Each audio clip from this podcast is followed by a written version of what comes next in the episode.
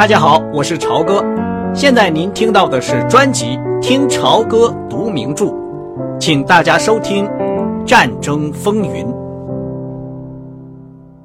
货车菜馆的那张长桌子是一个消息交易所，一个外交情报的交换场所。今天，在这家拥挤的餐馆里，银餐具好听的叮当声、烤肉的香味热烈的高声谈话。所有这一切都依然如故，但是今天，这张特别的桌子上却有了一些新变化。几位使馆的武官都穿上了制服。那个长着一副愉快的紫红色面庞、留着大胡子、酒量过人的波兰人已经走掉了，那个英国人也不见了。那个配着粗重金饰条的法国武官。坐在他通常的位子上，愁眉苦脸。这些人中，年纪最大的那位白发苍苍、看上去很滑稽的丹麦胖子，仍穿着那身亚麻布的白西装，但他今天也僵坐在那儿，一言不发，显得很拘谨。华沙广播电台说，德国人已经被打退了，但是没有人能证实。相反。从各个外交官首都来的新闻简报，都和德国人吹嘘的一样。德国人到处获胜，成百架的波兰飞机在地面被摧毁，全部的波兰军队都被包围。帕克随便吃了点东西，很快就离开了。帕米拉·塔斯波利靠在使馆门前的铁栏杆上。边上就是那些沿街排成长队的愁容满面的犹太人。帕梅拉还是穿着那套他们那天早上在布莱梅号上散步时穿的灰色衣服。好了，他们并肩走着的时候，帕克说道：“小瘪三到底动手了。”帕米拉吃惊而又得意的看了他一眼：“他已经动手了，咱们的车子在这儿。”演说一完，我们就出发。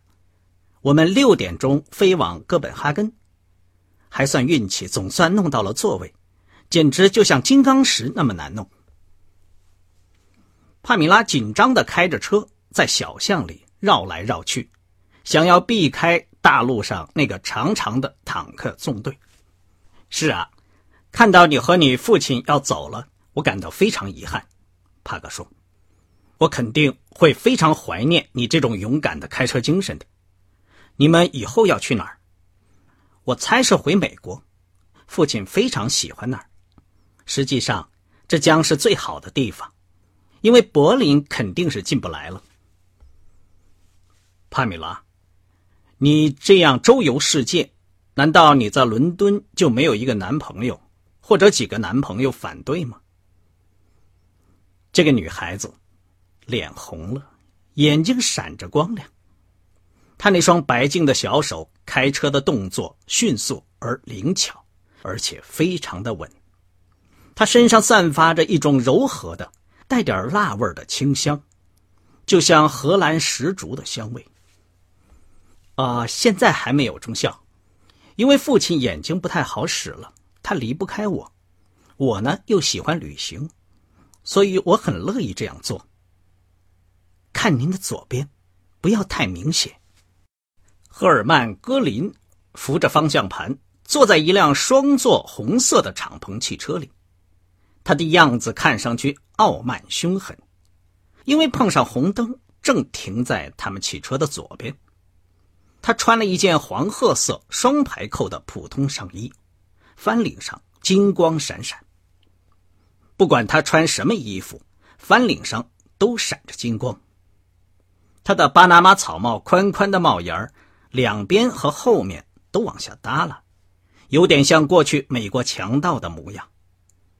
这个胖胖的家伙戴着戒指的胖手指敲着方向盘，一面咬着长长的上嘴唇。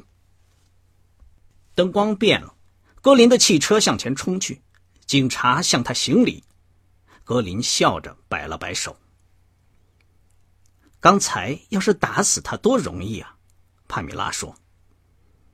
帕克说：“这些纳粹真是让人莫名其妙，他们的安全措施非常的松，甚至连希特勒周围也是一样。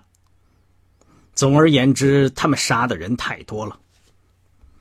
德国人很崇拜他们。父亲就是因为在纽伦堡纳粹党日做的那次广播惹了麻烦。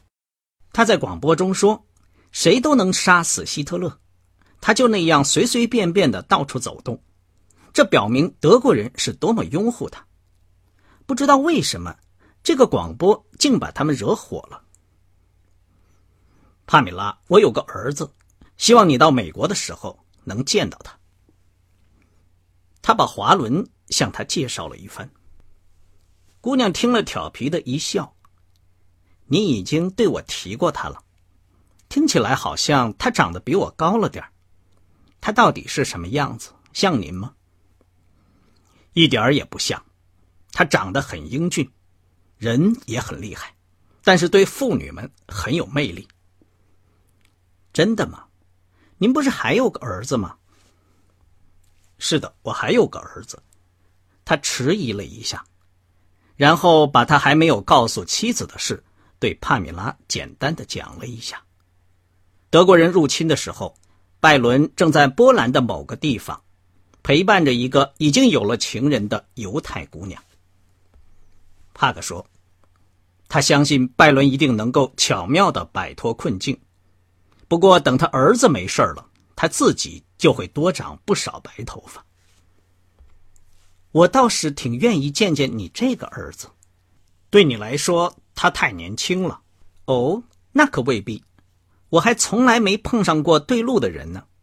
父亲在那儿呢。”塔斯波利正站在一个拐角向他们挥手，他和帕格握手的劲儿很大。他穿了一身苏格兰呢衣服，在这个天气就有点太厚了，头上还戴了一顶绿丝绒的帽子。你来了，我亲爱的朋友，来吧，帕姆，你四点钟到这个拐角来等我们好吗？我想这次不会是他那种三小时的长篇大论了。这个坏蛋。最近睡眠严重不足。一个穿平常衣服的年轻德国人迎上来，对着帕格立正致敬，带着他们从党卫军面前走过走廊，上了楼梯，向克罗尔歌剧院那个挤满了人的小小的记者席走去。纳粹借用这个歌剧院召开国会会议，在讲台后面，一只金鹰。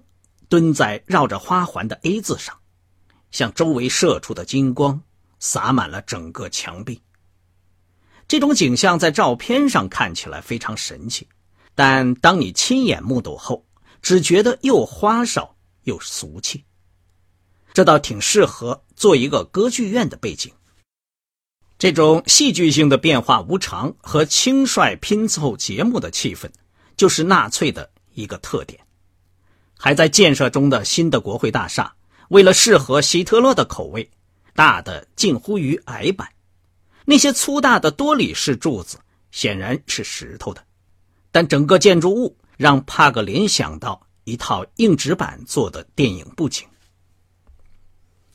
和大多数美国人一样，帕格还不能认真看待这些纳粹，或者说的确切些，还不能认真看待这些德国人。他在想，他们以出奇的毅力、勤奋的工作，却总是在愚弄自己。德国是一个不稳固的、既老又新的国家，某些地方有浓重的巴洛克式美景，另外一些地方又有匹兹堡那样的重工业。表面上是傲慢吓人的政治威势，拼命灌输恐怖，结果却十分可笑，所以。这让他感到很震惊。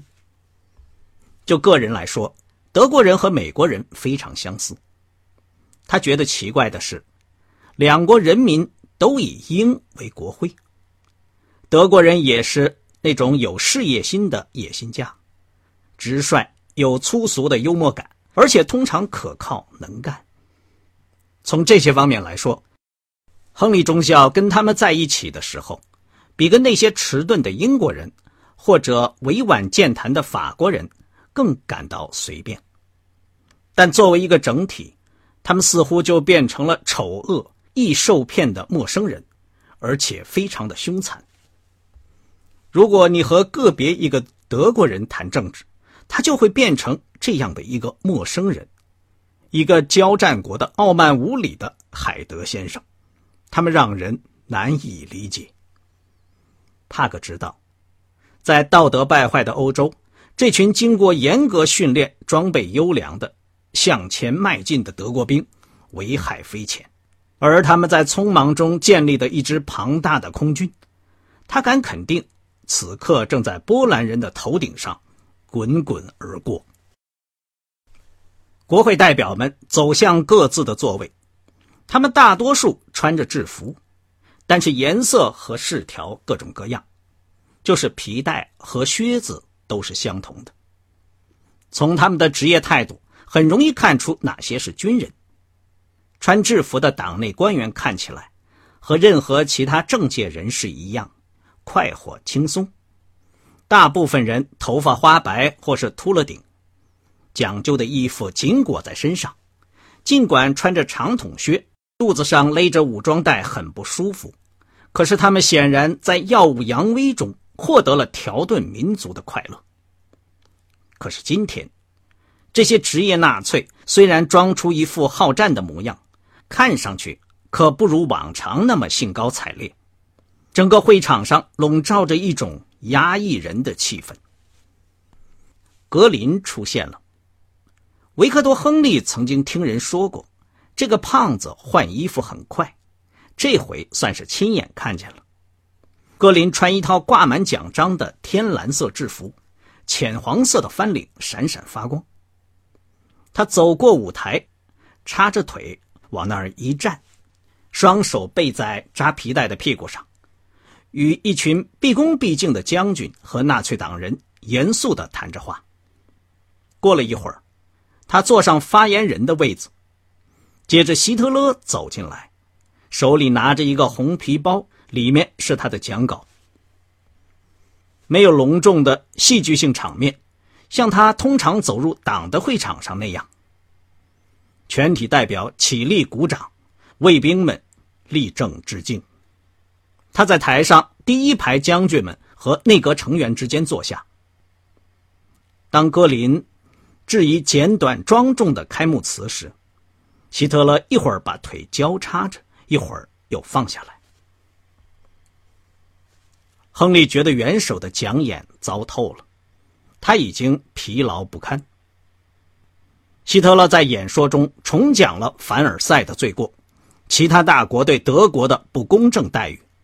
他本人争取和平的不懈的努力，以及波兰人的血腥战争，这些几乎都是以他本人的口气讲的，而且充满了奇怪的悲观主义。他谈到了自己可能战死疆场，和他死后的继承人戈林和赫斯。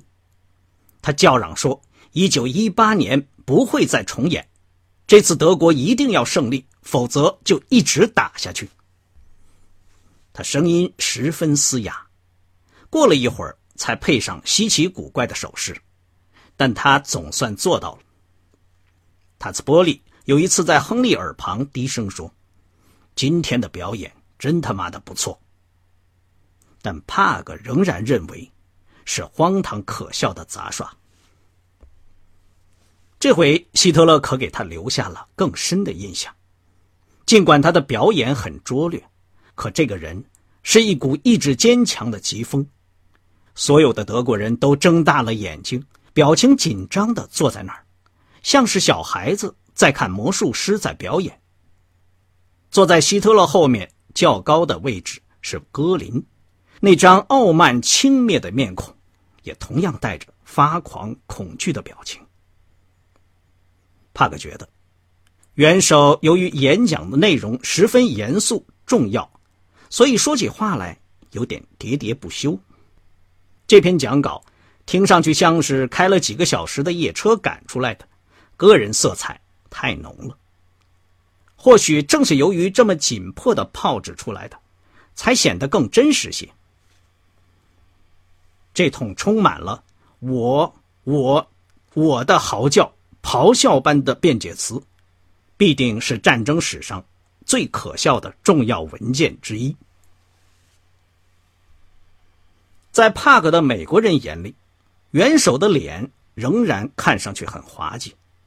那个又长又直的尖鼻子，是从那张双下巴的白脸上突出的一块直角三角形的肉，正好长在一缕垂下来的黑发之下和那撮小丑般的小胡子之上。他今天穿了件灰绿色外衣，他在讲演中称之为他的老兵外衣。